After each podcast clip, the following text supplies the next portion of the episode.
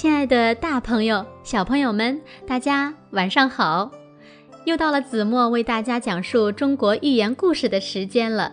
今天呢，子墨要为大家讲的故事呀，名字叫做《南辕北辙》。在战国时期，魏王想发兵攻打赵国的都城邯郸。魏国大夫季梁听说后，立刻从半路上返回来，衣服也顾不得换，脸也顾不得洗，匆忙来见魏王。魏王见他这样风尘仆仆、慌慌张张的赶来，觉得很奇怪，便问：“你怎么走到半路就回来了？难道有什么特别要紧的事吗？”季梁说。是啊，这次我从外地回来，在太行山下看到这样一个人，他驾着一辆马车朝北驶去，他却告诉我说，他打算到楚国去。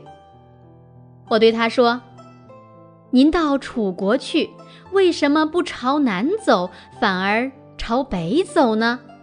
难道您不知道楚国在南边吗？”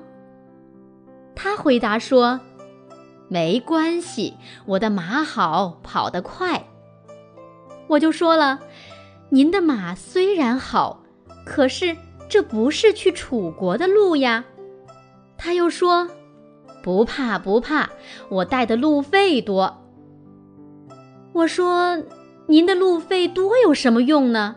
这确实不是去楚国的路呀。”他还坚持说。我的车夫赶车的本领高，而实际上他的这些条件越好，如果朝北走，离楚国反而会越来越远。魏王听后觉得十分好笑，就说：“天下哪有这么糊涂的人呀？”季梁接着说。现在您的志向是要建立霸业，想当诸侯的首领，一举一动都应慎重考虑。可是您却倚仗国家强大、军队精锐，而用攻打赵国的办法来扩大地盘、抬高威望。您这样攻打别国的次数越多，离您的愿望就会越来越远。这不正像那个人要去楚国而朝北走是一样的吗？南辕北辙的故事，子墨就为大家讲到这里了。那南辕北辙呢，出自刘向所著的《战国策·魏策四》。这则寓言故事告诉我们呀，无论做什么事，都要首先看准方向，才能充分发挥自己的有利条件。如果方向错了，那么有利条件只会起到相反的作用。南辕北辙的近义词有“背道而驰”“缘木求鱼”“适得其反”“升山采珠”。它的反义词有“如出一辙”“亦步亦趋”。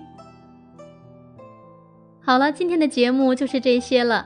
我们下一个中国寓言故事再见吧，晚安喽。